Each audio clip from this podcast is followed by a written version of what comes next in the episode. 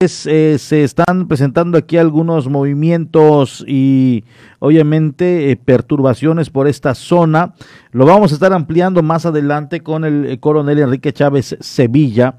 Y de igual manera, pues ya las autoridades están dando monitoreo muy de cerca algunos comportamientos climáticos.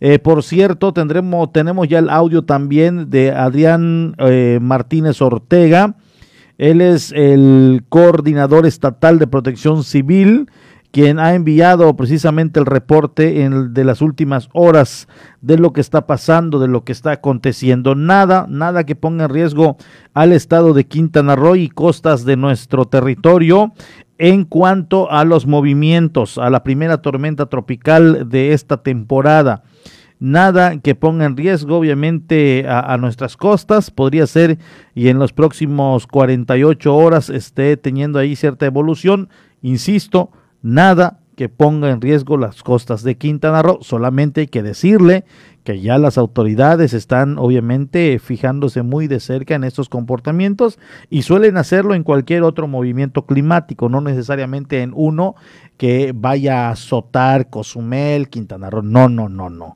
Ellos desde que hay una formación en el Atlántico, desde que ya se comienza a dar una ahí cierto, em, cierto porcentaje de formación de un, de un clima, de un comportamiento natural, ellos le dan seguimiento.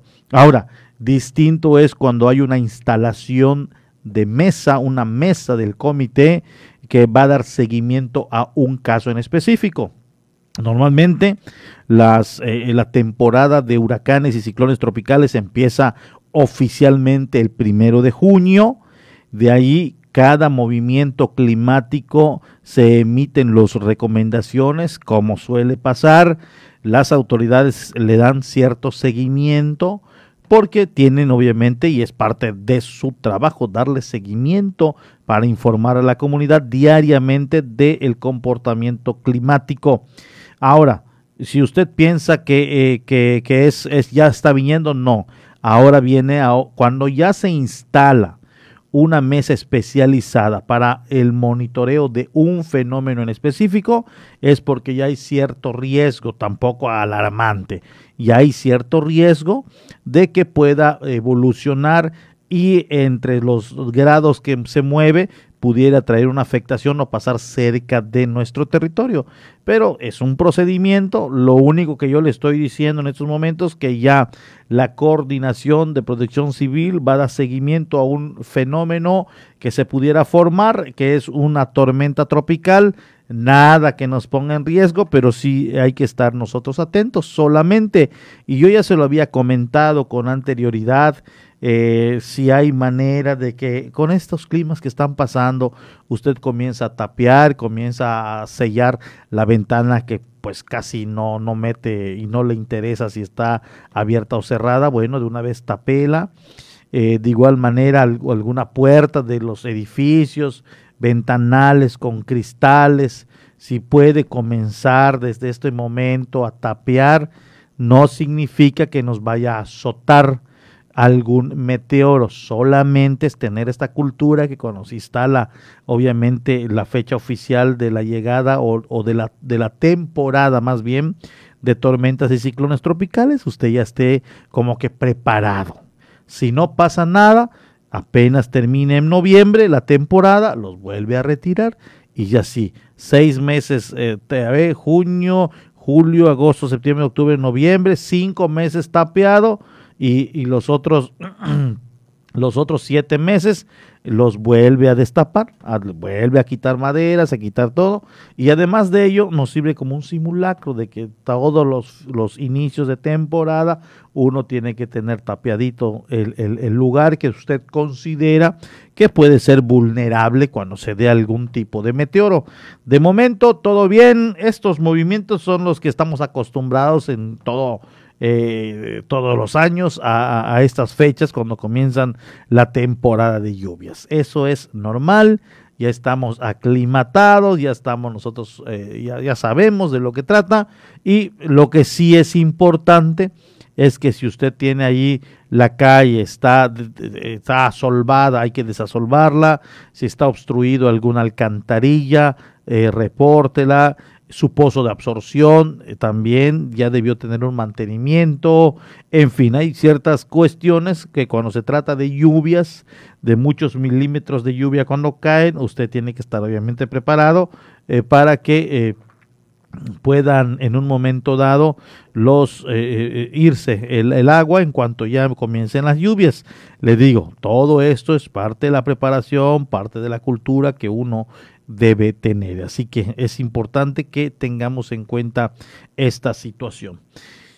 Gracias a todos. Y ya está, ya está surcando los mares el Adventure of the Seas, este barco, este crucero de la Royal Caribbean que salió de las Bahamas. Este crucero salió de las Bahamas, ahí embarcó y está haciendo su ruta. Y como bien dijo en su comunicado, 12 de junio 12 de junio iba a surcar los mares nuevamente el Adventure of the Seas y efectivamente ya está en ruta, será este miércoles 16 cuando a las 10 de la mañana tiene programado llegar a, la rada de Cozumel y seguramente ya se está disponiendo de una logística de espera, de recibimiento y, y aquí es importante, muchos medios, muchos medios van a estar transmitiendo Usted puede ser testigo de la llegada de este crucero a través de las plataformas, a través de los diferentes medios, a través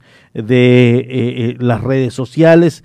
De preferencia no salga, de preferencia quédese en casa, eh, informes a través de los medios de comunicación. Muchos de los compañeros están ya, ya preparándose en una logística para poder transmitirlo en vivo, para no perder detalle. Hay muchos portales de nuestros compañeros de los medios de comunicación.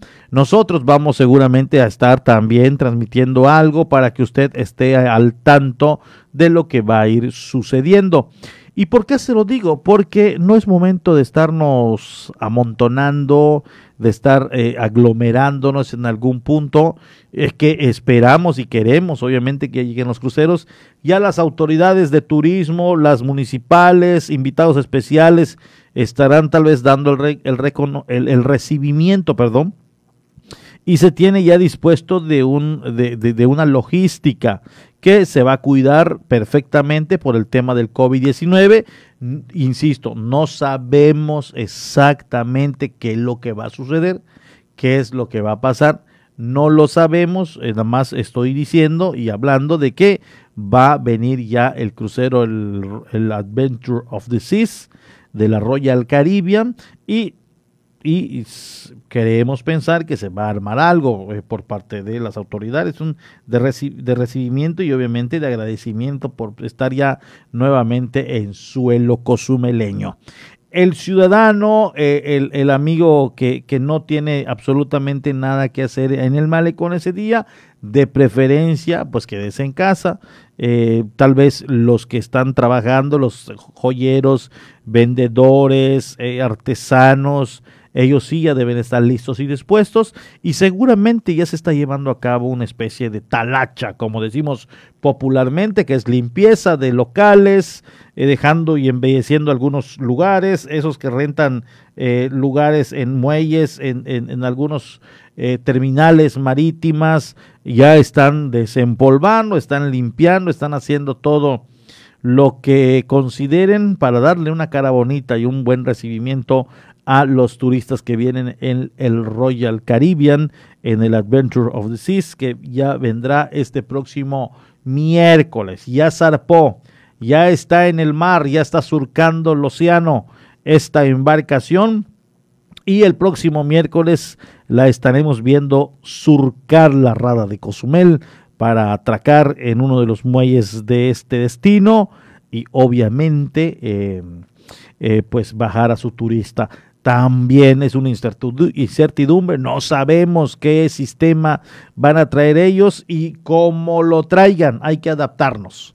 Que si bajan a toda su gente, bien. Que si solo el 10%, bien. Que si el 20%, ya vimos la luz. Ahora sí, al final del túnel, nos salimos prácticamente del túnel y estamos en la claridad. Ya estamos viendo esta situación más de cerca. Ya será pasado mañana cuando llegue esta embarcación de la Royal Caribbean y nuevamente estamos muy agradecidos, muy, muy agradecidos el que ya retomen otra vez sus rutas y que lleguen a Isla de Cozumel y que ya comiencen a generar derrama económica en otros destinos. La verdad, bienvenidos los amigos de esta, de esta línea naviera y todas las otras que se van a ir sumando.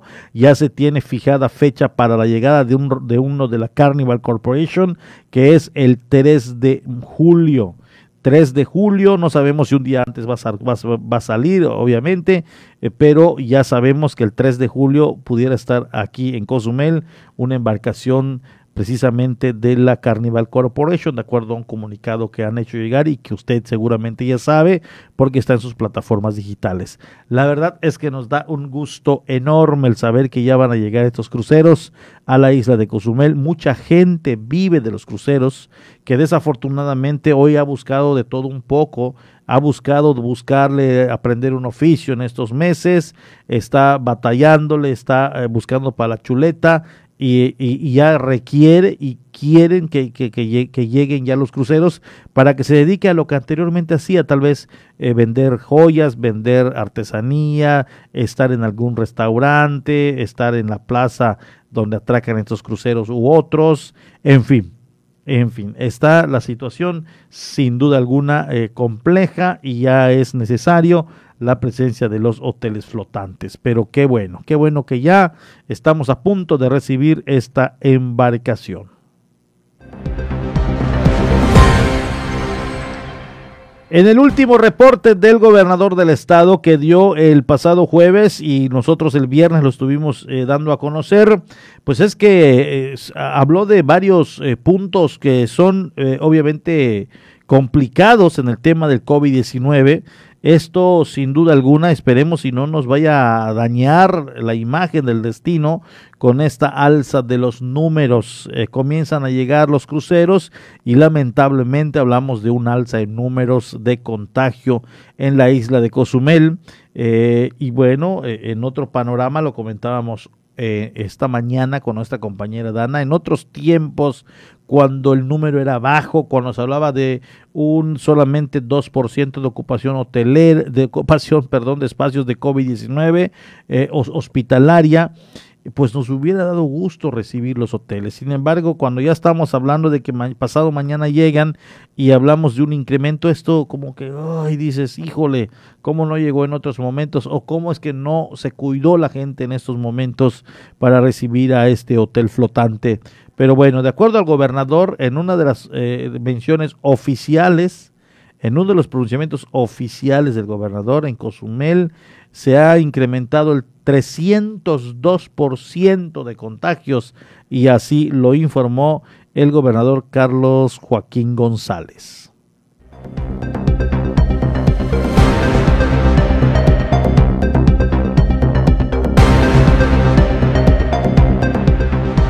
302% en aumento de casos de COVID-19 para Cozumel, siendo la isla y Felipe Carrillo Puerto los municipios con mayor número de contagios de esta enfermedad, lo que originaría un retroceso en el semáforo a color rojo, paralizando la economía. Así lo dio a conocer el gobernador del estado, Carlos Joaquín González. Una semana más en la que estaremos en semáforo color naranja, un número muy alto todavía de casos positivos diarios que nos llaman eh, mucho la atención, que no permiten que tengamos posibilidades de relajamiento alguno, que nos indican que podemos llegar al color rojo del semáforo, obligando entonces a un cierre de negocios y del sector de eh, desarrollo de la economía. Añadió, se toman medidas extremas en el transporte público de la entidad y en los establecimientos a fin de que cumplan con los protocolos de salud. El uso del cubrebocas, lavarse frecuentemente las manos, mantener la distancia entre las personas, evitar ir a lugares con aglomeración, atención en el equipo de transporte. Estamos hablando con los transportistas para poner mayores... Eh, eh, posibilidades de cuidado de salud a bordo de sus unidades que permita que vaya un mayor número de personas, pero que nos cuidemos de mejor, de mejor manera. Eh, y además el implementar los diferentes protocolos en los diferentes establecimientos y negocios comerciales y llevar disciplinadamente su aplicación. Son sencillos, pero que a veces por esa misma sencillez se nos olvidan, nos dejamos afuera, nos relajamos y dejamos de aplicarlos y entonces nos ponemos en un gran riesgo de poder contagiarnos. Afirmó, preocupa el retroceso de varios estados de la República, que lamentablemente están volviendo al cierre total y a extremar las medidas. Pudiera suceder esto con Quintana Roo. Tenemos otros estados que empiezan también a subir en México. Ya habían bajado, estaban cerca del verde y hoy de nuevo retoman colores amarillos, naranjas. Y eso pues es parte de lo que la misma epidemia va generando a lo largo de todo nuestro país y a lo largo, desgraciadamente, de todo el mundo. En muchos lugares están cerrando de nuevo la economía. Aquí queremos mantenernos en esos procesos y para eso necesitamos todos trabajar juntos y unidos con la fortaleza que tienen las y los quintanarroenses para salir adelante, siempre trabajando unidos.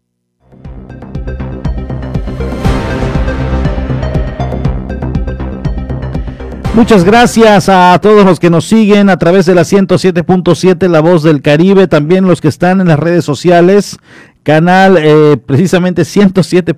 en letra 7. ¿Y por qué le digo canal 5? Porque en estos momentos ya estamos enlazados simultáneamente hasta el canal 5, la televisión de nuestra gente, donde nos están viendo y sintonizando a través del 78 de WIS también a través del 11.1 de la televisión abierta y sus plataformas digitales, Canal 5 TV Cozumel. Muchas gracias a todos. Esto es eh, precisamente para los que están en televisión, en ausencia de nuestro compañero Alejandro Olea, que por cierto, nuestro compañero Alejandro Olea eh, fue invitado para estar como maestro de ceremonias. Le voy a platicar rápidamente qué fue lo que pasó esta mañana y la verdad estamos muy agradecidos con esta línea naviera. La Royal Caribbean Cruise Line hoy eh, estuvo dando em, despensas a algunos eh, trabajadores turísticos que trabajan directamente con esta línea. Entonces, eh, en estos momentos están pasando un número importante de gente que fueron invitados por la propia naviera, la Royal Caribbean, a recibir su despensa. Tengo entendido que se está llevando a cabo esto en el muelle SSA y también en el muelle de Punta Langosta, donde obviamente son estos dos terminales eh, que utiliza esta línea naviera cuando llega demasiadas embarcaciones a Cozumel, entonces se distribuyen estos dos muelles. Ahí se está llevando a cabo y la verdad estamos eh, muy agradecidos con la Royal Caribbean Cruise Line que está dando estas eh, despensas a la gente que obviamente trabaja directamente con la línea naviera, eh, a trabajadores turísticos y solamente lo que estuvimos allá hace aproximadamente hora y media, pues vimos pasar cerca de unas 70, 80 personas y eso es que todavía faltan obviamente por pasar en base a una lista de las empresas que han proporcionado eh, sus nombres de sus colaboradores que trabajan directamente con la línea naviera. Así que muchas gracias a la Royal Caribbean Cruise Line eh, por estar eh, pues dando antes de llegar cuando faltan exactamente dos días pues dando este este este este aliento este apoyo este incentivo a todos sus colaboradores ya en tierra los que diariamente se esfuerzan por brindarle un muy buen servicio a sus eh, tripulantes o a sus pasajeros. Así que muchas gracias a la Royal Caribbean Cruise Line que dijo como dijo en su en uno de sus comunicados es eh, el turista cuando sube casi casi pregunta, Cozumel, ¿está en la lista de esta ruta? Sí, pues vamos, en esa me subo. O al momento de hacer sus reservaciones eh, y no está Cozumel, obviamente, eh, pues otros optan por otras rutas, pero si dicen Cozumel, a ese barco me subo, a ese hago mi reservación. Es decir, que como dijo en su comunicado, Cozumel es como la parada obligada porque así lo dice el turista. Entonces, si somos la palabra obligada, quiere decir que la línea naviera prefiere estar aquí porque los turistas se sienten a gusto. Entonces nosotros no nos queda más que ser buenos anfitriones, buenos eh, recibidores eh, eh, y, obviamente atentos con nuestra visita y que sus horas que hacen aquí pues la pasen de manera tranquila, sin problemas y, muy bien atendidos. Entonces vamos a hacer en esta temporada que iniciamos, porque hay que decirlo, estamos reiniciando, como que la situación se reseteó y vamos a reiniciar ya eh, el tema de los cruceros. Después de casi eh, más de marzo, abril, mayo, junio, mm, un año y dos, tres meses que se paralizó la industria en el mundo y que ya en Europa están, eh, ya están transitando, ya están surcando los mares y es la primera que llega por esta zona del Caribe mexicano que es el Adventure of the Seas y la verdad que gusto nos da. Así que muchas gracias a la Royal Caribbean. Por lo tanto, nuestro compañero Alejandro Lea se encuentra en estos momentos precisamente eh, como maestro de ceremonias, eh, dándole la bienvenida a todos los trabajadores turisteros que están eh, invitados a recibir este apoyo, esta despensa, a dos días de que atraque aquí este navío de la Royal Caribbean, el Adventure of the Seas.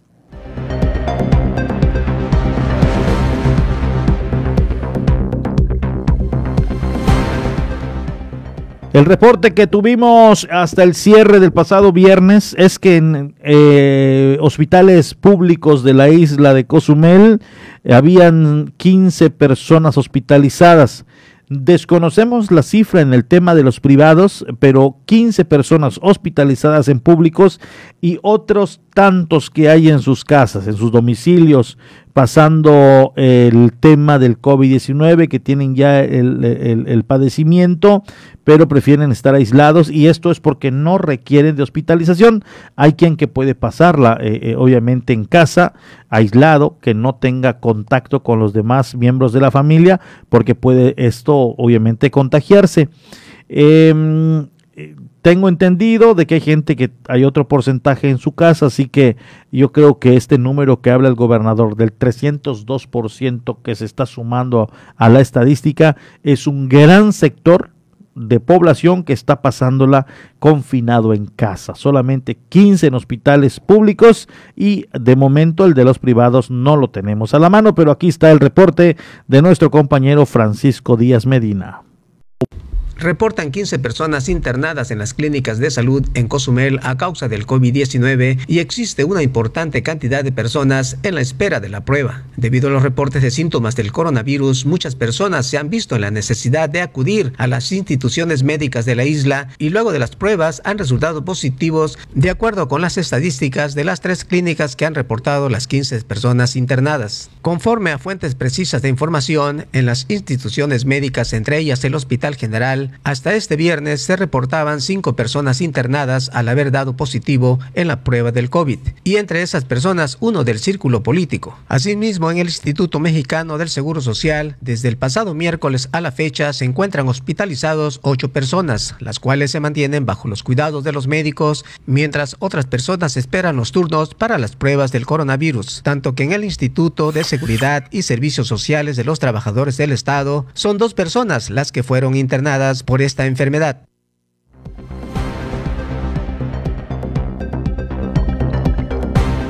Allá está, y bueno, pues eh, todos aquellos que están padeciendo de este mal, la verdad es que pues tiene que echarle muchas ganas. Hay remedios caseros, hay eh, de igual manera eh, la visita de los doctores, la atención médica profesional, que obviamente usted no la debe descartar. Desde el primer padecimiento cualquiera que sea de los cuadros clínicos del COVID-19, dese una vuelta allá en los laboratorios, hágase una prueba. Es mejor que usted esté seguro de que no tiene o de que sí tiene. Otro tema que yo voy a darle a conocer porque es muy recurrente, ¿eh? es muy recurrente y se lo voy a dar a conocer en este momento. En el momento que le hacen la prueba, significa que no lo has tenido, es pasado, es me hice la prueba y no he tenido COVID hasta hoy, hasta eh, imaginemos que nos lo hicimos a las 12.30 del lunes 14 eh, de junio del 2021. Me hice la prueba, salí negativo, pero salí negativo de aquí hacia atrás, hacia atrás. Puede ser y que ya brincando un minuto en la tarde, en la noche, yo ya esté contagiado y se comience a, presentarme en dos, tres días. Ese es el problema de, muchos. Dicen, es que te tienes que hacer la prueba para que obviamente eh, sepamos si tienes o no tienes. Entonces, muchos se hacen la prueba y dicen, es que no tengo. No, no tuviste. Es de la prueba para atrás. Es decir, yo me hago una prueba hoy lunes, algo negativo, entonces quiere decir que no he tenido durante toda la semana pasada, durante el fin de semana, pero en esta semana yo me puedo contagiar, esperemos y Dios y no, pero estamos hablando de ejemplos. Entonces muchos dicen, ya me hice mi prueba y no tengo COVID, pero puede ser que cuando ya se lo estás platicando al amigo ya lo tienes. Entonces así se están haciendo las pruebas. Ahora es eh, si te vas de viaje, al regresar, prueba, porque significa que estuviste bien y todo, no se contagió. Es antes, es atrás. Me hago la prueba y, debes decir, yo no, no he tenido COVID durante esta semana. Ahora, la que viene no sabemos un sábado te haces la prueba y dices, híjole, es que estuve bien, no me contagié la semana pasada, o por mes, o como usted le quiera llamar, porque muchos dicen, no tengo COVID, ya me hice la prueba, ¿cuándo te la hiciste ayer? Pues hoy ya puedes estar contagiado. Pero ¿cómo? Ya puedes estar, o sea, te hiciste la prueba, pero contando que no has tenido, ya después de la prueba estás otra vez en riesgo. Entonces, eso es solamente por si se topa con alguien que, eh, eh, que puede aparecer o estar en negativo, pero desde la expedición de la prueba hacia atrás no ha tenido, pero de la expedición de la prueba hacia acá puede ser y ya esté contagiado. Es un, ese tema del, del, COVID, la verdad es que es, es, muy confuso, es muy confuso. Muchos se contagian, andan regando el virus y a los 5 o 6 días se les presenta, otros de manera inmediata. El récord que hay de presencia del virus desde cuando se, se, contagia y se manifiesta es de dos semanas. Por eso las personas eh, dicen que en dos semanas puede el, virus que está incubado en un cuerpo eh, manifestarse. Es, es, el tiempo que dice la Organización Mundial de la Salud que se ha presentado el virus, pero eh, es de una semana, es de ocho días, es de diez días. Y ya lo más tardado que se ha presentado el virus después de haberse contagiado es, es son 14 días, 14 días. Y bueno, pues así las cosas en este tema del coronavirus, que bueno, que ya, ya vamos viendo cómo llevándola, ya nos vamos acostumbrando. Hace unos años estábamos hablando de algo eh, que no desconocíamos, hablábamos de la vacuna muy lejana, yo ya tengo ya mi primera dosis, muchos ya tienen su segunda dosis, es decir, que se ha venido eh, obviamente desarrollando la, ciencia médica muy rápido contra este padecimiento y hay que hacerle frente a cualquier de cualquier modo. Este, bueno, pues nos vamos nosotros en estos momentos con eh, información. Tenemos ya la Doche Vele. Vámonos con la información de la Doche Vele y posterior nos vamos a un corte para regresar. A los amigos del canal 5 que nos están viendo, muchas gracias, muchas gracias por estar en sintonía de esta estación radiofónica y sobre todo también de este canal 78 de Wisi 11.1 de la televisión abierta. Nos vamos a las eh, breves del mundo con la Doche Vele y posterior a un corte y enseguida estamos de vuelta.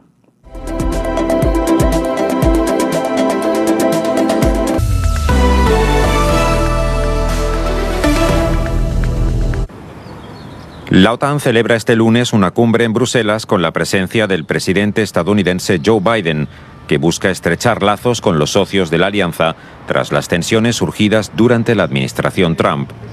En la apertura del encuentro, el secretario general de la OTAN, Jens Stoltenberg, aseguró que no habrá una nueva guerra fría con China, pero remarcó la necesidad de enfrentar los desafíos planteados por Pekín para la seguridad de la alianza. Los líderes europeos presentes en la cumbre buscarán además adoptar una estrategia conjunta a la hora de abordar las relaciones con Rusia. El periodista bielorruso detenido Roman Protasevich participó en una conferencia de prensa en la que se declaró desilusionado de la oposición y aseguró que respeta al presidente Alexander Lukashenko, aunque no es partidario de sus políticas. Protasevich, actualmente en prisión preventiva, asegura que no ha sido golpeado.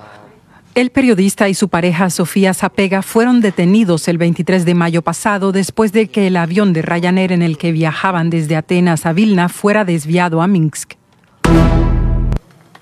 Protestas en Birmania coincidiendo con el inicio del juicio contra la exdirigente Aung San Suu Kyi, derrocada por un golpe militar el pasado febrero.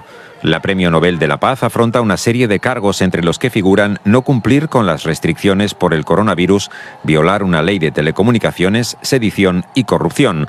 Organizaciones pro derechos humanos han denunciado la falta de garantías legales del proceso que dirigirá un tribunal controlado por la Junta Militar.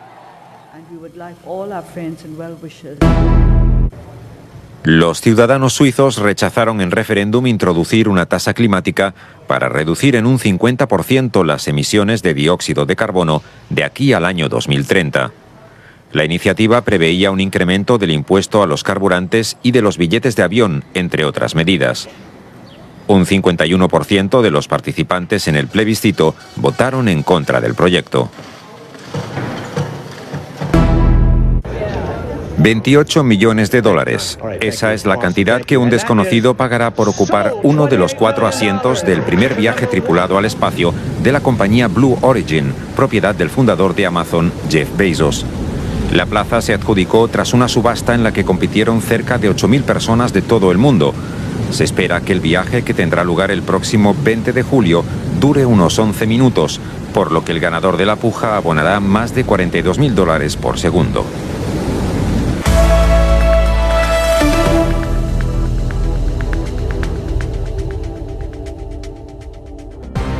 Vamos una pausa. Estás en Por la Mañana.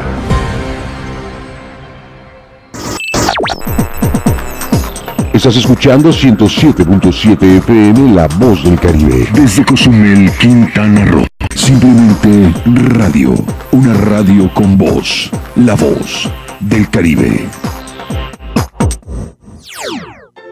El coronavirus es un bicho pequeñito con corona que provoca que la gente se enferme y se sienta malita. Por eso tenemos que cuidarnos. Si tienes deseos de estornudar o toser, utiliza tu codo o brazo para cubrirte la boca. Recuerda siempre lavarte las manos con agua y jabón por 20 segundos. Hashtag yo me quedo en casa. 107.7 FM.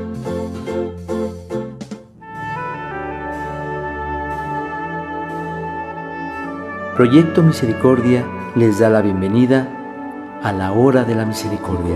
Cuánto amo a las almas que han confiado en mí totalmente. Haré todo por ellas. Vengan a mí todos los que están fatigados y agobiados, y yo los aliviaré. La hora de la misericordia Acompáñanos de lunes a sábado a partir de las 4 de la tarde, aquí en La Voz del Caribe. Y recuerda repetir constantemente, Jesús, en ti confío.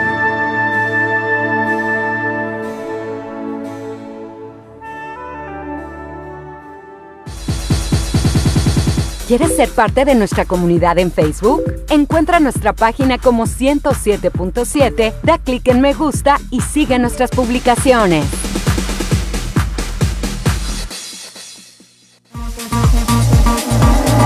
Mejor música electrónica tiene una frecuencia, 107.7 FM. Todos los fines de semana Adriantec te presenta la mejor selección de música electrónica en sus diversos géneros.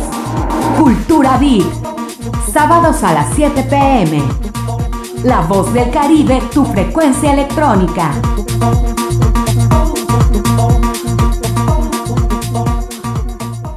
Una de las cadenas televisivas y radiales más famosas del mundo, la Deutsche Welle de Alemania, llega a nuestra estación. 107.7 FM presenta cápsulas de información general, de cultura y noticias que forman parte de lo que sucede en todo el mundo. Mantente en sintonía con 107.7 FM y escucha a la Deutsche Welle, aquí en La Voz del Caribe, donde somos radio.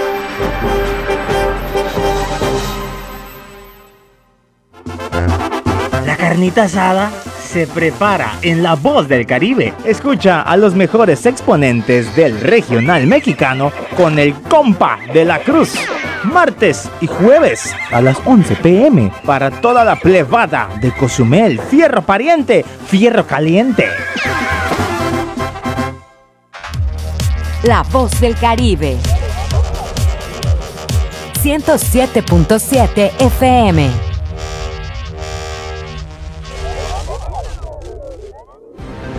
Por la mañana está de regreso con la información.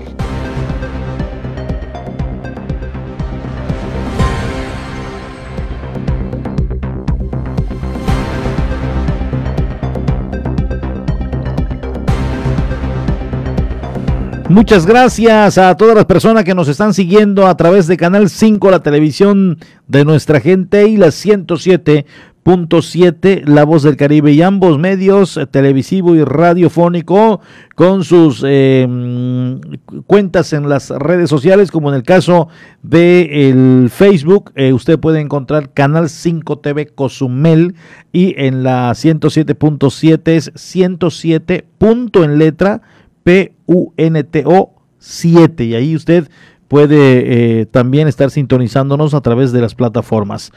Nos vamos con el reporte policíaco este fin de semana muy activo. Adrián Puc estuvo detrás de la nota roja. Muchas gracias por tomarnos la llamada, mi estimado amigo Adrián. Saludos. Buenas tardes, Porfirio. ¿Cómo estás? Eh, te comento dos accidentes que se registraron, pues ya en estos días. Este fin de semana fue algo movido, Porfirio, y te comento el primer accidente que ocurre casi a la medianoche en la zona norte de la isla entre dos vehículos, dos vehículos de color rojo en el cual el conductor de un Nissan Versa de color rojo con placas UTF 336F aparentemente pues pierde el control de su unidad a la altura de los condominios Miramar y se impacta en la parte posterior de un Dodge Attitude rojo con placas UUN 924D sin lesionados, Porfirio. Eh, de igual manera, mi estimado Adrián selló otro, pero esta vez en una patrulla, precisamente con un motociclista. ¿Qué nos dices? Así es, Porfirio. En el primer accidente, déjame comentarte que pues no hubo lesionados, sin embargo, la pareja que iba aparentemente en el Versa Rojo, pues se dieron a la fuga, fueron ubicados posteriormente pues eh, por elementos de seguridad pública eh, en, inmediaciones del puerto de Abrigo, fueron detenidos y bueno, pues los vehículos fueron trasladados al corralón. Efectivamente, Porfirio, posteriormente, pues eh, nos estamos reportando otro accidente en la avenida Juárez con 75 y 80, eh, con una persona lesionada, un motociclista en este caso, el cual aparentemente estaba dando vuelta eh, en U. Y bueno pues el conductor de la patrulla 7112 no puede evitar y lo impacta. Lo impacta en la avenida Juárez entre 75 y 80 la persona pues sufrió heridas eh, de consideración eh, diversas fracturas. Fue trasladada a bordo de una ambulancia por paramédicos de una clínica privada Porfirio. Pero en este caso se comentaba que aparentemente había fallecido pero esto no fue así eh, logró ser trasladado con vida a un hospital porfirio. Pues afortunadamente, mi estimado Adrián, te agradezco mucho la información. Algo de último momento que se haya dado en la isla de Cozumel, derrapes y más por la cuestión de lluvias, ¿todo tranquilo? Así es, Porfirio, se han registrado dos derrapes aquí en la avenida Rafael y Melgar. Eh, si te das cuenta, pues es un piso muy resbaloso y se les pide a los conductores que tomen precauciones en esa zona, sobre todo en la zona de Boulevard Aeropuerto, donde al estar dando vuelta eh, para subir hacia la zona norte, pues han perdido el control. Justamente en la zona del eh, Monumento al Mestizaje, Porfirio, ahí se han dado dos derrapes y bueno, pues esto es por el pavimento mojado. Tomen precauciones, va a seguir la lluvia. Algo más, mi estimado Adrián, que desees comentarnos. Muchas gracias, Porfirio. Es hasta el momento todo, pues tomen precauciones ya que pues hoy es un día bastante pues lluvioso. Así es, muchas gracias, muy buenas tardes Adrián. Buenas tardes, Porfirio. Adrián Puc en el reporte policíaco, dos hechos que llamaron mucho la atención y obviamente mandaron a, algunos vehículos al corralón y a una persona afortunadamente estable que está hospitalizada. Y sí, la imagen que pudimos ver a través de la de Canal 5, la patrulla, pues la moto como quedó debajo de la patrulla y obviamente eh, la persona eh, boca abajo en el pavimento son imágenes dramáticas y fuertes sin duda alguna, pero por fortuna eh, de acuerdo a lo que nos dice nuestro compañero Adrián Puc, se encuentra estable. Eh, se está reportando a través de las redes sociales. Daniel Martínez, mi gran amigo Daniel, le mando un fuerte abrazo y saludos. Buenas tardes, eh, mi Porfi dice, aquí escuchándote, gracias por mantenernos informados. Saludos a todos los que eh, conforman el Canal 5. Muchas gracias, mi estimado Daniel Martínez. Cecilia Ex siempre le está dando manita arriba y la verdad es una radio escucha que nos está sintonizando siempre de 7.30 a 9 de la mañana, de 12 a 1.30 y de 6 a 7 de la noche. Siempre está Cecilia Eck al pendiente e informándose del acontecer aquí en la isla de Cozumel a través de estos medios. Erika Puerto, gracias por informarnos todos los días. Muchas eh, gracias, Erika Puerto, por la información. Micaela Zapata dice, muy buenas tardes, gracias a todos, eh, gracias a Dios, dice que no se lo comieron los cocodrilos, no conocía ese lugar muy bonito, pero a la vez peligroso. Dios bendiga Porfirio. Eh, yo creo que se está refiriendo, mi estimado Mauri, hace unos días me salió un recordatorio de una, de un, de una publicación acerca de la casa del expresidente Echeverría.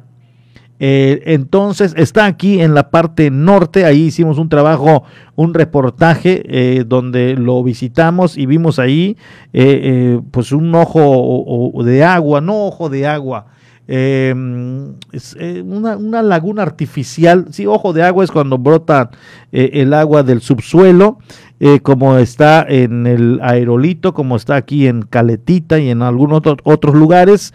Ese es un, es un, es una laguna artificial. se pensó que iba a ser como una especie de, de alberca que iba a estar a la entrada de una residencia, pero pues solo quedó ahí eh, con estas lluvias agarra una muy buena cantidad de agua y es el hábitat de, cocodrilos hoy por hoy. Y se habla de que ahí hay un cocodrilo desde la punta de sus fauces hasta la cola de 5 metros. Es el gigante del pantano, que te acuerdas que estábamos todavía en hacer un reportaje para encontrar al gigante del pantano de la zona norte de Cozumel, pues todavía lo tenemos allí en cuenta.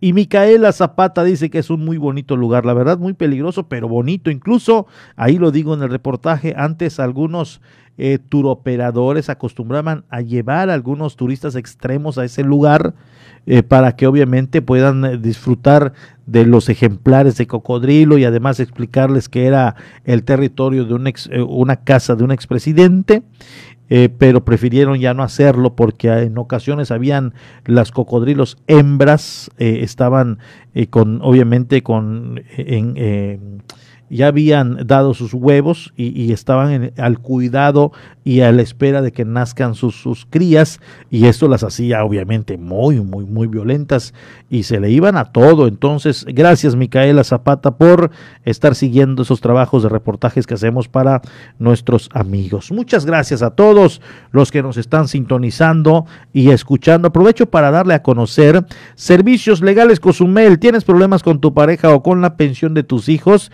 No te preocupes, no estás sola o solo. Cuentas con servicios legales Cozumel, son servicios jurídicos en materia familiar y civil, así como en derecho corporativo para tu negocio o empresa. Visita la página www.slcozumel.com o la página de Facebook como Servicios Legales Cozumel. Menciona que escuchaste este anuncio obviamente en la 107.7 y, y la asesoría es completamente gratuita. Además, conoce las facilidades de pago y algo muy importante, precios especiales para cozumeleños. Ahí está, ahí está precisamente la invitación. Continuando con los temas de hoy, le doy a conocer precisamente, de acuerdo a lo que nuestro equipo ha logrado eh, indagar, la COFEPRIS está alertando a la ciudadanía del producto biotiquín que se está ofreciendo como un tratamiento eficaz contra el COVID, contra el COVID-19, contra el SARS-CoV-2, pero no tiene obviamente los permisos, no está avalado por una organización de salud, entonces está pidiéndole a la comunidad no no basarse en ello. No hay nada como ir a consultar y que te vea un médico. Vamos a dar a conocer esta información de la COFEPRIS.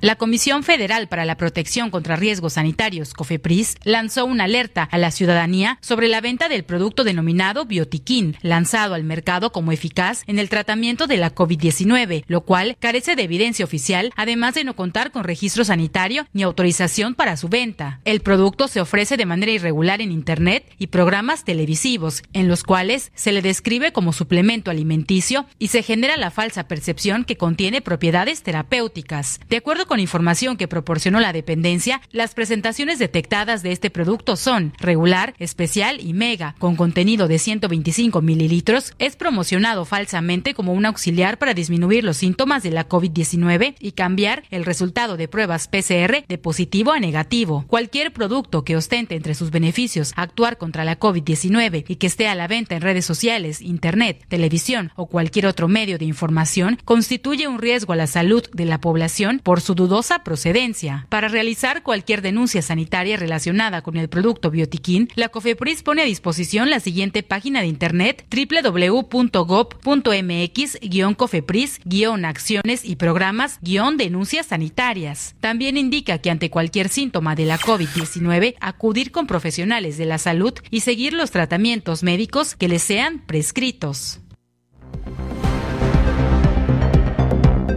Nada como ser obviamente analizado por un doctor, por un médico. Esto es importante. No, en el tema ya no hay, ya no hay, créame usted, eh, esto de la automedicación. Ya, ya no. Por favor, ya no se automedique y más cuando tenemos un mal o una enfermedad ya entre la humanidad que puede ser mortal.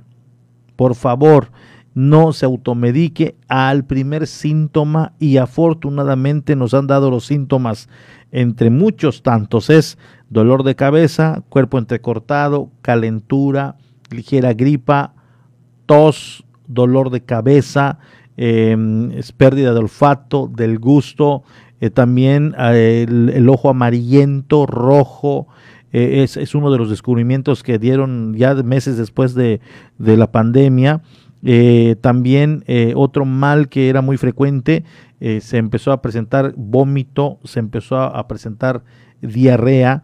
Entonces se fueron, primero eran seis padecimientos, después se fueron a nueve y esto era en base a salías positivo en COVID, pero presentaste tal síntoma y tal síntoma y tal síntoma. Entonces, esto se fue obviamente eh, aumentando o sumando a los padecimientos que da el COVID-19. A la primera, el primer dos, tres síntomas del cuadro clínico, de inmediato se tiene que ir al hospital, prueba para determinar qué es y comenzar a combatirlo. Uno de los factores por la que mucha gente, según dicen, y, no, no, no sé, según dicen es por la atención tardía de eh, el, combatirlo, el combatirlo con los anticuerpos y demás. Pero bueno, así, así eh, las cosas con el COVID.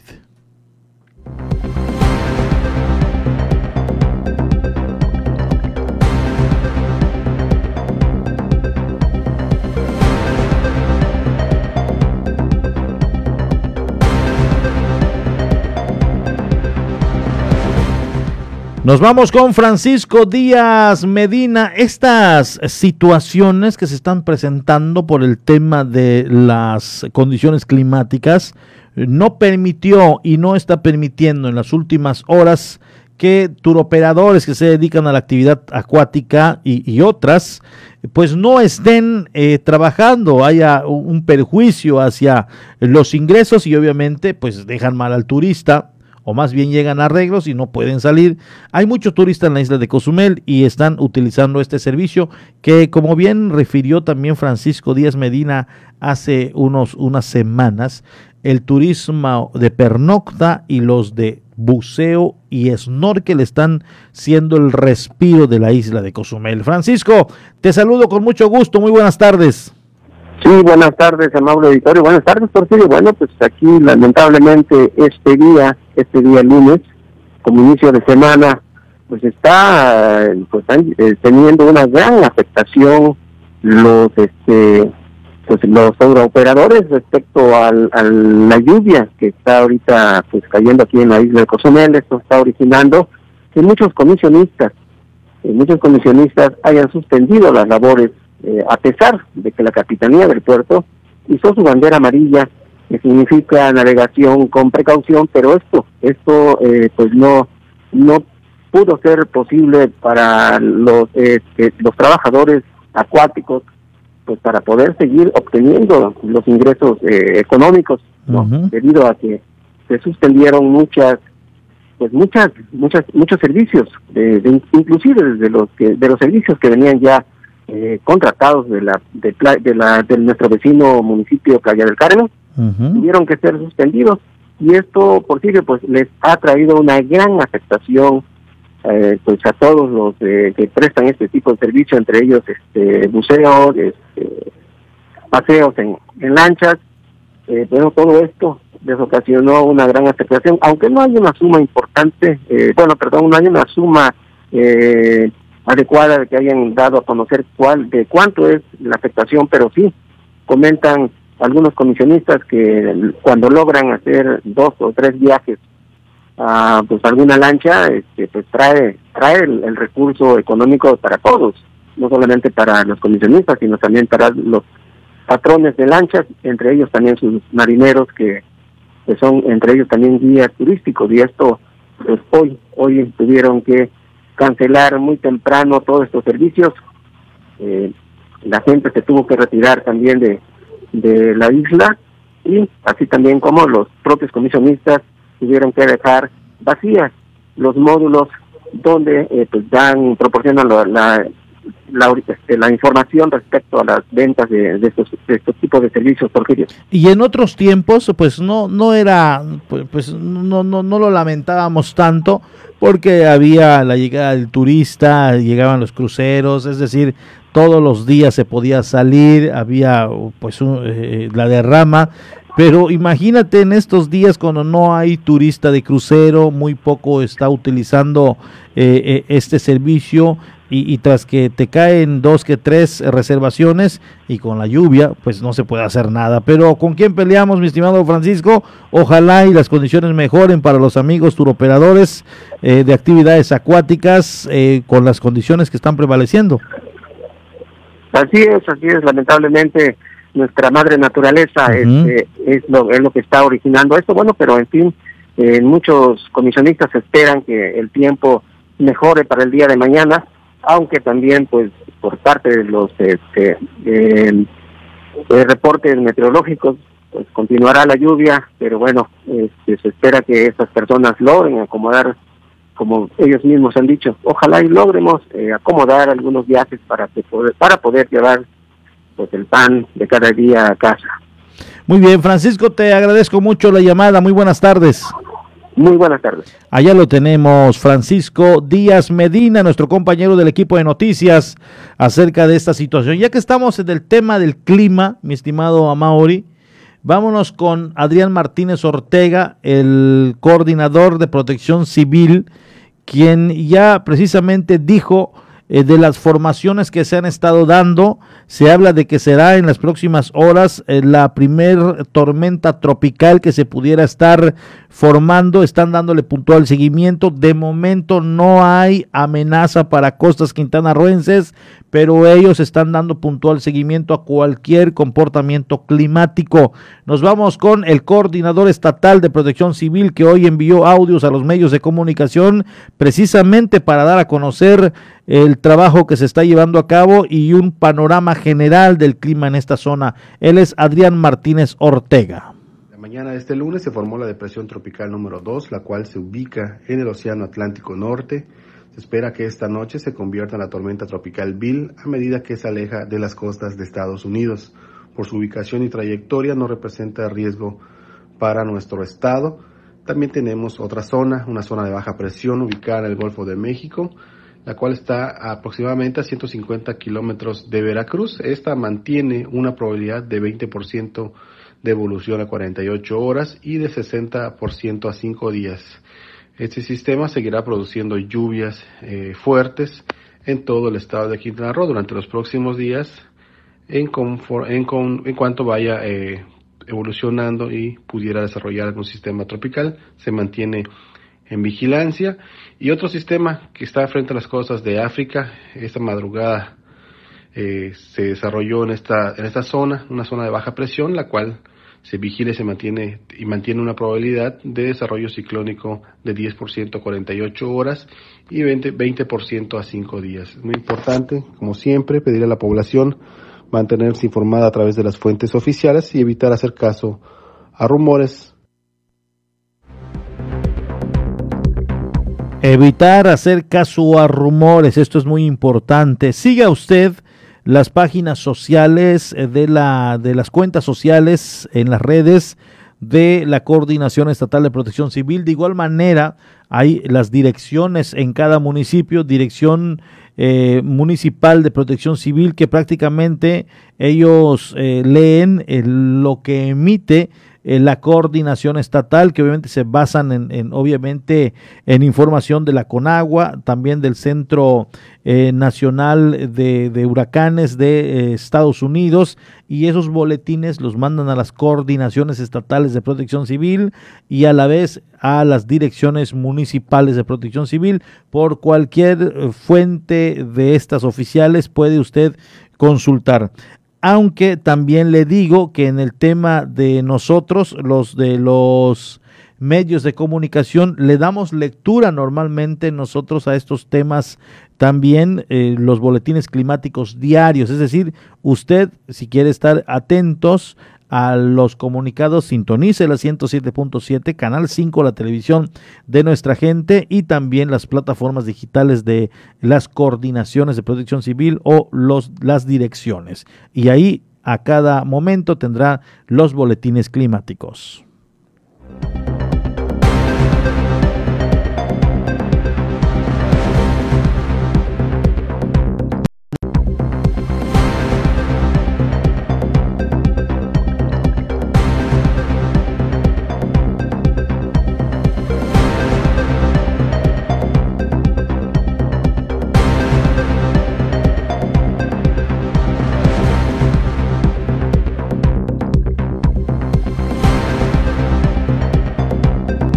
Ya tenemos la información humanitaria. La Organización de las Naciones Unidas diariamente informa acerca de la noticia humanitaria mundial. Nos vamos en estos momentos a través de la ONU a darle a conocer la noticia del mundo humanitario.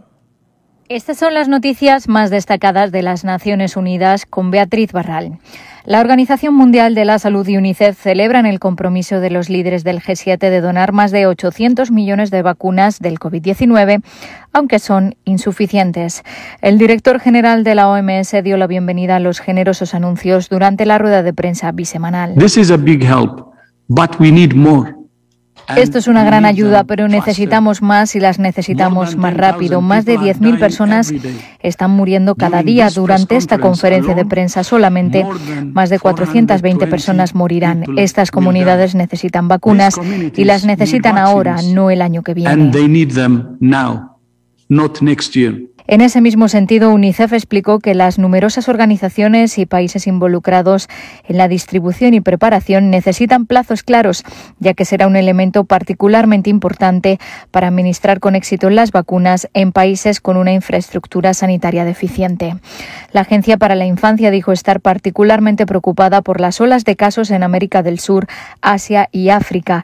Estamos en una carrera feroz. Donar dosis ahora es una política inteligente, insisten. El doctor Tedros además recordó que todavía se necesitan 16.000 millones de dólares para financiar el acelerador ACT y desarrollar pruebas, tratamientos y vacunas. El doctor Michael Ryan, director de emergencias de la organización, usaba una comparativa para aclarar lo que supone esa cantidad. Hay que recordar que en 2020 gastamos casi 2 billones de dólares en defensa en el mundo. Los 16.000 millones son menos del 1% del gasto militar anual en todo el mundo. Verdaderamente podemos permitirnos esa cantidad para salvar vidas y acabar con la pandemia. La Oficina de Derechos Humanos condenó la detención de otros cuatro lideresas políticas en Nicaragua durante el fin de semana. Las autoridades continúan criminalizando las voces disidentes, apuntó en apuntó en un mensaje en su cuenta de Twitter. Desde el sábado han detenido arbitrariamente a cuatro lideresas políticas, sumando ya este mes seis mujeres y cinco hombres, además de dos ex empleados de una ONG. La oficina insta al Estado de Nicaragua a que libere de inmediato a todas las personas detenidas arbitrariamente y cese toda forma de persecución, respondiendo también a los numerosos llamados de la comunidad internacional en los últimos días. El Comité de los Derechos del Niño ha determinado que España violó el derecho a la educación de un niño marroquí de ocho años en Melilla por no admitirlo inmediatamente en la escuela pública después de que se confirmara su residencia. El niño, al que se identifica con las siglas AEA, e nació en Melilla en 2013 de madre marroquí y vive en el enclave español. Cuando tenía seis años, la madre intentó matricularlo en la escuela, pero las autoridades no reconocieron su residencia y se negaron a aceptarlo. La madre presentó una denuncia ante el Comité de la ONU en marzo de 2020. Ocho meses después, la policía confirmó que AEA e y su familia vivían en Melilla. En marzo de este año, el Ministerio de Educación español ordenó a las autoridades locales que permitieran a AEA e asistir a la escuela. Para entonces había perdido casi dos años de educación formal. La decisión ha llegado demasiado tarde y no repara totalmente el daño causado, dice el comité, que considera que España violó los derechos del menor. Por ello, piden una compensación adecuada para el pequeño y medidas para ayudarlo a ponerse el día en la escuela. El comité denuncia que no es un caso único. A pesar de que la legislación española garantiza la educación a todos los niños residentes, independientemente de su situación administrativa, AEA e y la mayoría de los demás niños sin permiso de residencia legal en Melilla se enfrentan a obstáculos de facto que impiden su escolarización, explican. Esto supone una discriminación que viola la Convención sobre los Derechos del Niño. Y expertos de la ONU aseguran estar extremadamente alarmados por los reportes de sustracción de órganos a prisioneros de minorías étnicas en China. Los relatores han recibido informaciones creíbles de que detenidos de minorías étnicas o lingüísticas como miembros de Falun Gong, uigures, tibetanos, musulmanes y cristianos son sometidos a análisis de sangre y otras pruebas como ecografías y radiografías sin su consentimiento. Los resultados se registran en una base de datos de donantes de órganos vivos. Según las denuncias recibidas, los órganos más comunes que se extraen a los presos son corazones, riñones, hígados, córneas y con menor frecuencia partes de hígados. En esta forma de tráfico de carácter médico estarían implicados profesionales del sector sanitario como cirujanos, anestesistas y otros especialistas, dicen los relatores, que denuncian que a pesar del desarrollo gradual de un sistema de donación voluntaria de órganos, siguen apareciendo informaciones sobre graves violaciones de los derechos humanos en la obtención de órganos para trasplantes en China. Sigue preocupando la falta de supervisión independiente sobre si los presos o detenidos dan el consentimiento para la donación y asignación de órganos, añaden. Los expertos piden a China que responda sin demora a las acusaciones de extracción de órganos y que permite una supervisión independiente por parte de los mecanismos internacionales de derechos humanos. Hasta aquí las noticias más destacadas de las Naciones Unidas. Vamos a una pausa. Estás en punto de las 12. La voz del Caribe. 107.7 FM.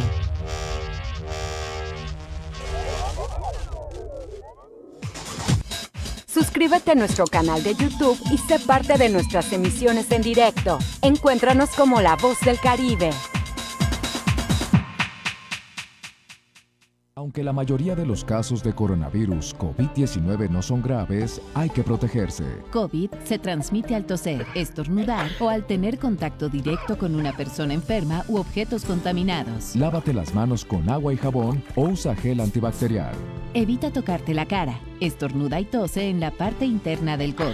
Y recuerda, no difundas información falsa. Si te cuidas tú, nos cuidamos todos. Gobierno de México.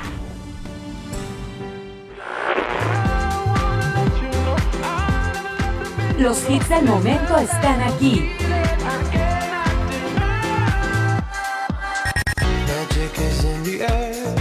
En una sola estación.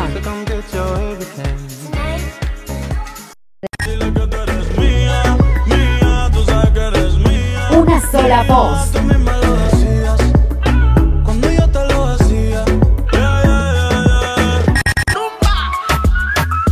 La voz del Caribe. 107.7 FM.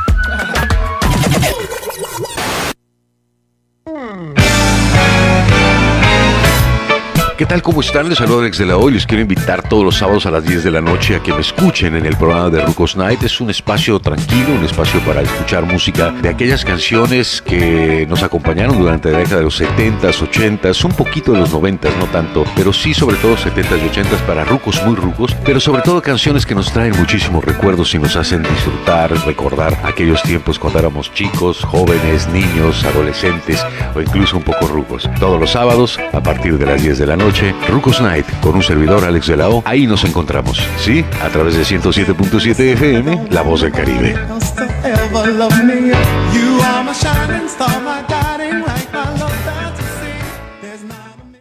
En 107.7 FM, La Voz del Caribe, ha llegado el tiempo de hacer una mirada global y saber lo que sucede en el mundo a través de la ONU en minutos. De lunes a viernes a las 11 de la mañana y a las 5 de la tarde, aquí en 107.7 FM, La Voz del Caribe, La Voz del Mundo.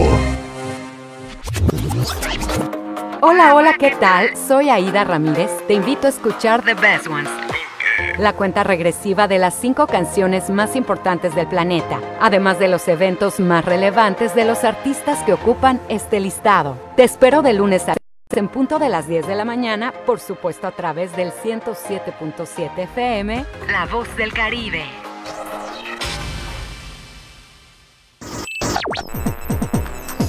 Estás escuchando 107.7 FM La Voz del Caribe. Desde Cozumel, Quintana Roo. Simplemente radio. Una radio con voz. La Voz del Caribe. Ya estamos de regreso en punto de las 12 con la información.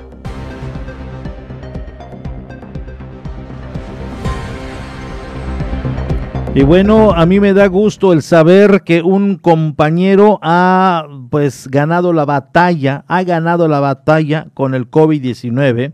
Eh, ahorita eh, en el Facebook me encuentro que nuestro compañero Arturo Meso Moreno dice, estamos de regreso.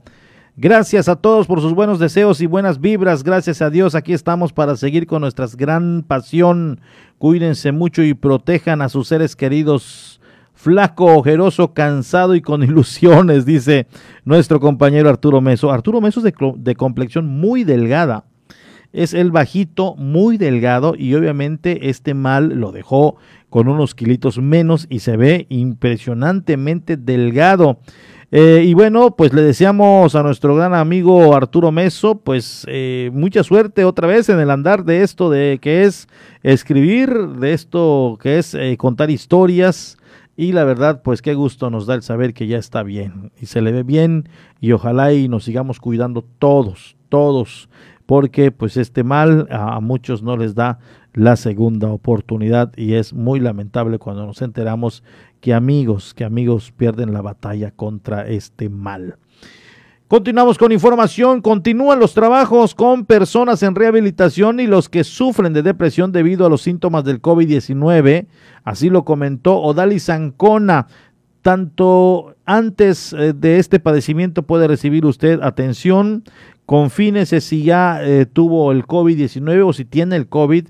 Y cuando salga el post-COVID también tiene que ser atendido por un especialista. En un MK están a la orden, así lo dijo Odalis Ancona Vivas.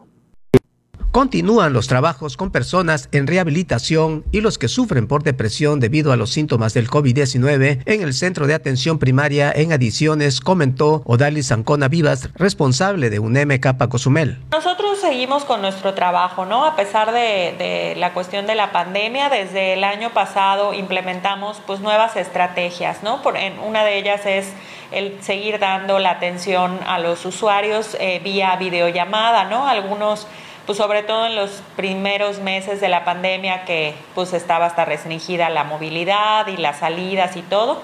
Eh, se siguió dando este, todo este tratamiento eh, vía videollamada. Agregando a la psicóloga que actualmente las personas acuden y con todas las medidas sanitarias son atendidas con la intención de sentirse mejor con los tratamientos. Ya ahora eh, la mayoría asiste regularmente, obviamente con todas las medidas, ¿no? Contamos con una mampara para protección tanto del usuario como de la psicóloga.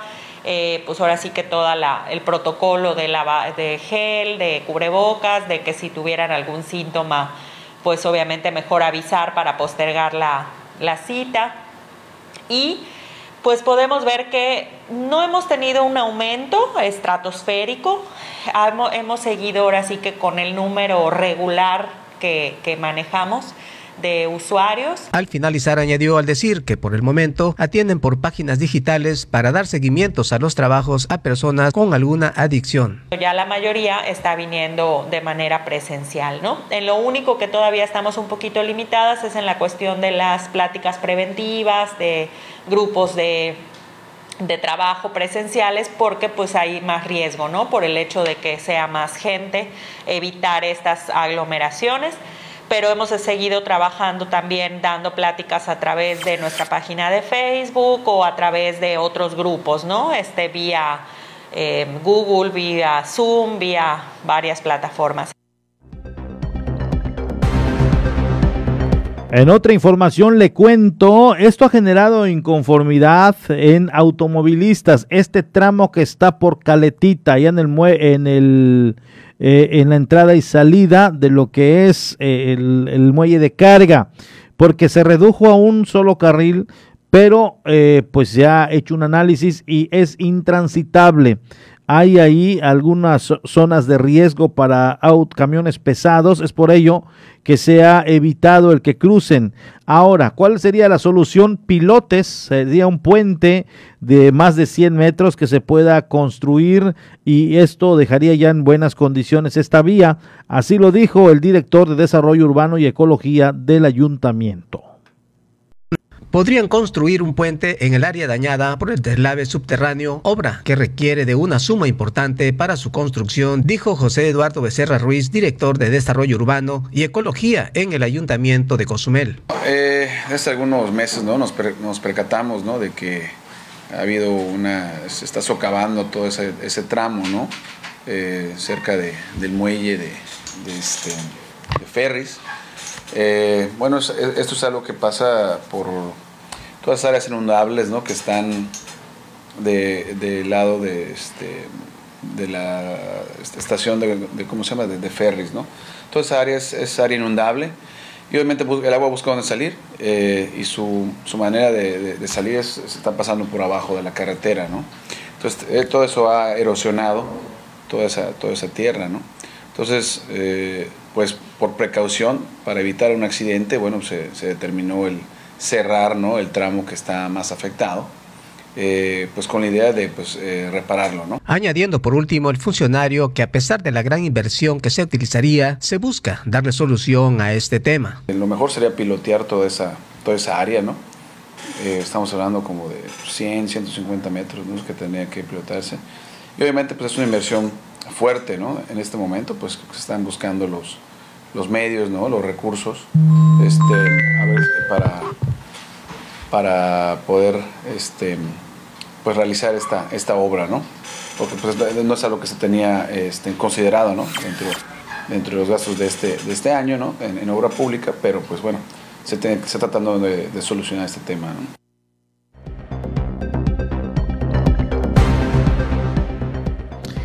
En otra información le cuento que de igual manera está ya eh, cerca del regreso a clases presenciales.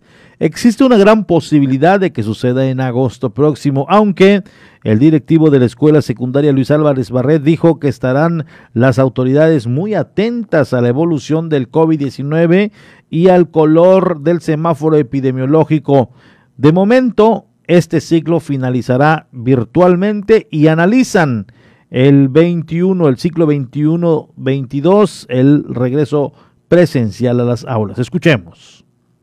El regreso a clases presenciales pudiera verse en agosto próximo, siempre y cuando el semáforo epidemiológico pase a color verde para Quintana Roo, incluido Cozumel, de acuerdo a versiones de autoridades en materia de educación, explicó David Domínguez Povedano, directivo de la escuela secundaria Luis Álvarez Barret. Una de las eh, características que ha indicado la CEP a nivel nacional y a nivel estatal al igual que el Sindicato Nacional de Trabajadores de la Educación, es que el semáforo tendrá que estar en verde y pues es muy difícil que eh, el semáforo llegue a verde a lo largo y ancho de, Quintana Roo.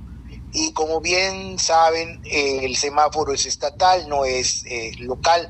Podría ser que alguna ciudad, algún lugar no esté tan con un problema tan alto, pero se tiene que seguir las consideraciones como, como Estado, en este caso Quintana Roo. Lo que nos han dicho las autoridades en las últimas reuniones que hemos tenido con nuestros jefes, pues es que eh, lo más probable es que el regreso a clase sea en agosto, siempre y cuando el semáforo esté en verde y haya las condiciones necesarias para poder regresar a clase en forma paulatina.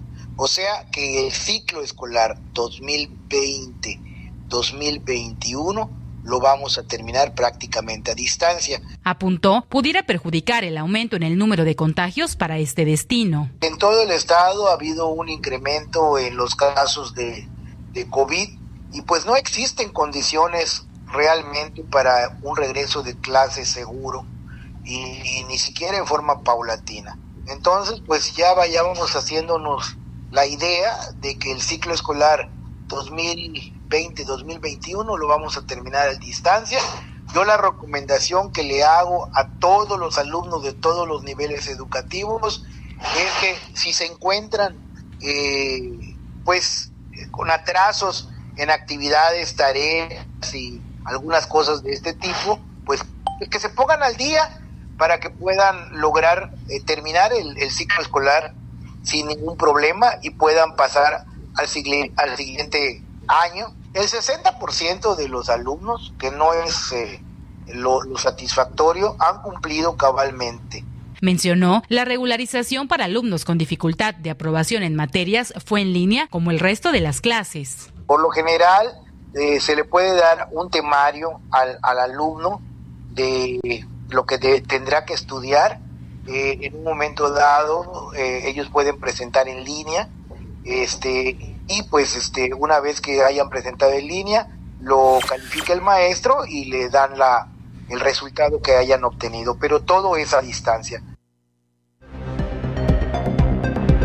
Allá está la información precisamente del profesor David Domínguez Povedano en torno al regreso presencial a clases de momento siguen como están virtualmente, posiblemente y de acuerdo a los casos y al semáforo en agosto estaría iniciando de manera presencial, pero nada confirmado, solamente es tentativo.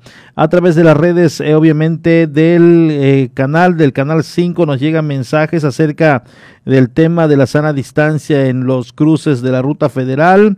Y bueno, dice que ya es momento de incrementarlas eh, porque pues eh, obviamente se generan allí aglomeraciones. Pues ya está, en que se pongan de acuerdo, ojalá las autoridades y puedan ya incrementar las rutas eh, por la cantidad de gente que está llegando. Ya lo tenemos en la línea telefónica al coronel Enrique Chávez Sevilla.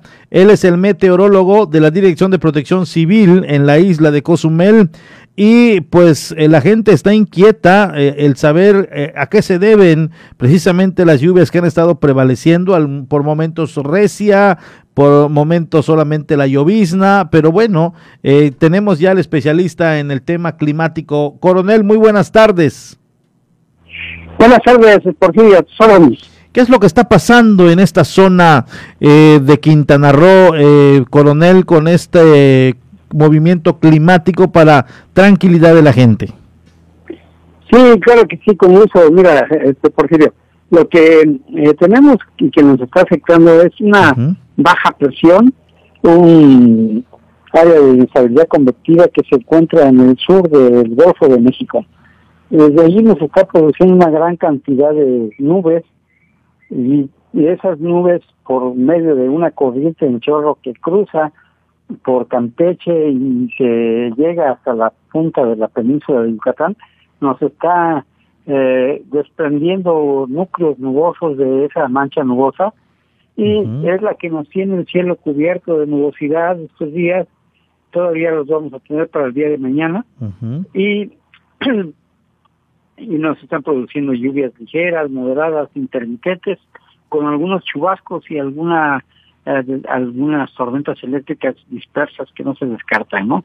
Mira, este sistema tiene un 20% de probabilidad de desarrollarse en las próximas 48 horas y un 70% de, de formación en los últimos cinco días.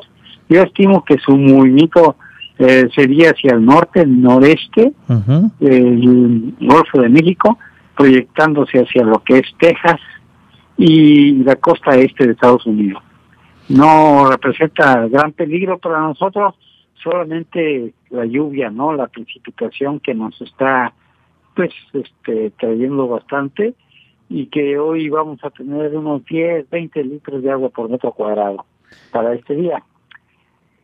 La otra situación que hay para que la gente no se alarme y empiecen a, este, a tener pánico, tenemos una depresión tropical, la número dos de la temporada, se encuentra muy distante, está frente a las costas del estado, los estados de Carolina, las Carolinas en, Estados Unidos, y ahorita pues tienen, tiene una probabilidad de desarrollarse en una depresión tropical, tropical, pero eh, está fuera de los trópicos, no está, es una cuestión que no nos afecta para ningún ninguna cosa, ¿no?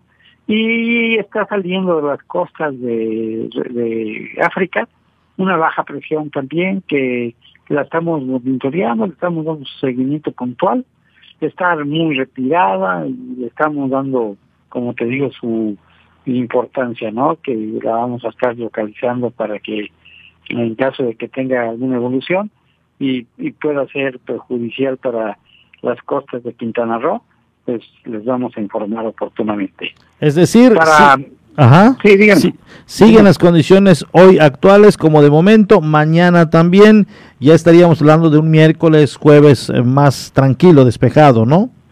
Sí, estamos estimando que para el día de mañana, por el movimiento que estimo que va a tener este sistema, se va a empezar a alejar un poco más de las costas de Quintana Roo y la península de Yucatán, y vamos a empezar a tener una mejoría, ¿no? Muy bien. Este, para que la gente no entre en pánico, mucho menos tampoco. Este, que hay una en el Pacífico, una tormenta tropical, se llama Carlos, está mucho, muy distante de nosotros, no presenta ningún peligro para las costas del Pacífico mexicano. y te digo, la depresión tropical 2 que te mencionaba, que está entre las costas de las Carolinas, en caso de que se desarrolle, eh, su nombre sería el, segundo nombre de la temporada, se llamaría Bill y como te digo no presenta peligro, ¿no? Se iría bordeando las costas de los Estados Unidos hacia el Atlántico Norte, ¿no? Muy bien. Eso es lo que tenemos que nos está provocando esta gran gran lluvia que tenemos. Muy bien, coronel, le agradezco mucho la información que nos da a conocer para que obviamente la comunidad esté tranquila y quien tenga que hacer el sacar el lavado, el que esto, el que lo otro, eh, pues es importante que también tengan conocimiento de lo que va a prevalecer en las próximas horas. Le agradezco mucho, coronel, muy buenas tardes. Buenas tardes, y un saludo para ti y para tu auditorio. Muchas gracias, el coronel Enrique Chávez Sevilla, siempre atento, siempre amable, siempre abierto a la plática y a la entrevista vía telefónica eh, para darnos a conocer los pormenores. Y es que así debe ser. Una de las direcciones que siempre debe estar atentos a la evolución de algún sistema es protección civil y además el responsable en meteorología pues debe estar atentos porque es algo que la comunidad pregunta mucho. Dice, ¿y este clima va a prevalecer así? ¿Cuándo se va a calmar? ¿Va a arreciar? ¿Qué es lo que está viniendo? Dicen que viene un huracán, dicen que lo otro, y no hay como un especialista que nos diga cálmense, no viene nada, solamente es un movimiento, una perturbación que hay por la zona, shalala, shalala. Entonces siempre agradecemos nosotros al coordinador eh, de protección civil, al director también aquí en la isla y por supuesto al meteorólogo Enrique Chávez Sevilla, quien siempre está atento y eh, a, a las entrevistas y a los llamados. Muchas, muchas gracias. De esta manera llegamos a la parte final de las noticias en punto de las 12 radio y también simultáneamente estamos en punto de las 12 televisión en ausencia de nuestro compañero Alejandro Lea que mañana nuevamente ya estará con ustedes. Muchas gracias. De esta manera me despido. Soy Porfirio Ancona. Ha estado usted informado del acontecer de las últimos eh, de las últimas horas y por supuesto lo más importante eh, que se ha dado precisamente en el fin de semana. Que por cierto eh, ya están y ya recibieron los candidatos o los ganadores electos le doy a conocer rápidamente esta información de eh, precisamente el comunicado que nos hicieron llegar esta mañana. Juanita Alonso recibe constancia de mayoría y hace un llamado a la unidad. Así lo da a conocer precisamente el comunicado de prensa. Eh, Cozumel tendrá un gobierno cercano a la gente, comprometido, transparente y que no tolerará la corrupción, destacó Juanita Alonso luego de recibir constancia de mayoría durante la sesión permanente del Consejo Municipal de Cozumel del Instituto Electoral de Quintana Roo. Luego de la entrega de este importante documento por parte de María Leticia del Socorro Sosa Moguel, consejera presidente del Consejo Municipal de Cozumel del Yecro, la presidenta municipal electa Juanita Alonso hizo un llamado a la unidad toda vez que ella trabajará para todas y todos los habitantes de la isla. Comprometimos un gobierno eficiente, comprometimos un gobierno transparente, comprometimos un gobierno cercano a la gente, comprometimos un gobierno en el que no habrá cabida a la corrupción. Eso es lo que haremos, destacó la presidenta municipal electa Juanita Alonso Marrufo afuera del inmueble del Yecro, donde diversos ciudadanos la esperaban para felicitarla. Acompañada del diputado federal electo Juan Carrillo, Soberanis hizo un llamado a la reconciliación y a la unidad toda vez que se requiere trabajar de la mano todos juntos para lograr un mejor Cozumel al que todos queremos, señaló Juanita Alonso. Por su parte, agradeció a las autoridades del YECRO locales, al gobierno municipal, estatal y federal, el que se haya realizado todo para respetar la voluntad de los cozumeleños. De igual manera, agradeció a las y los cozumeleños que el día 6 de junio fueron a emitir su voto y también salieron a cuidarlo. Asimismo, dio las gracias a la coalición Juntos Hacemos Historia en Quintana Roo y a los partidos que conformaron dicha alianza a los integrantes de la planilla y a su equipo de campaña por la labor realizada para llegar a la victoria. Terminando su mensaje, sonrió y dijo, ya ganamos. Luego de su larga jornada de conteo de sufragios, el Consejo Municipal de Cozumel del Yecro efectuó la declaratoria de validez y entrega de constancia de mayoría a Juanita Alonso, haciendo constar mediante un acta que la candidata de la coalición Juntos Hacemos Historia de Quintana Roo obtuvo un total de 18.492 sufragios. Así lo dieron a conocer.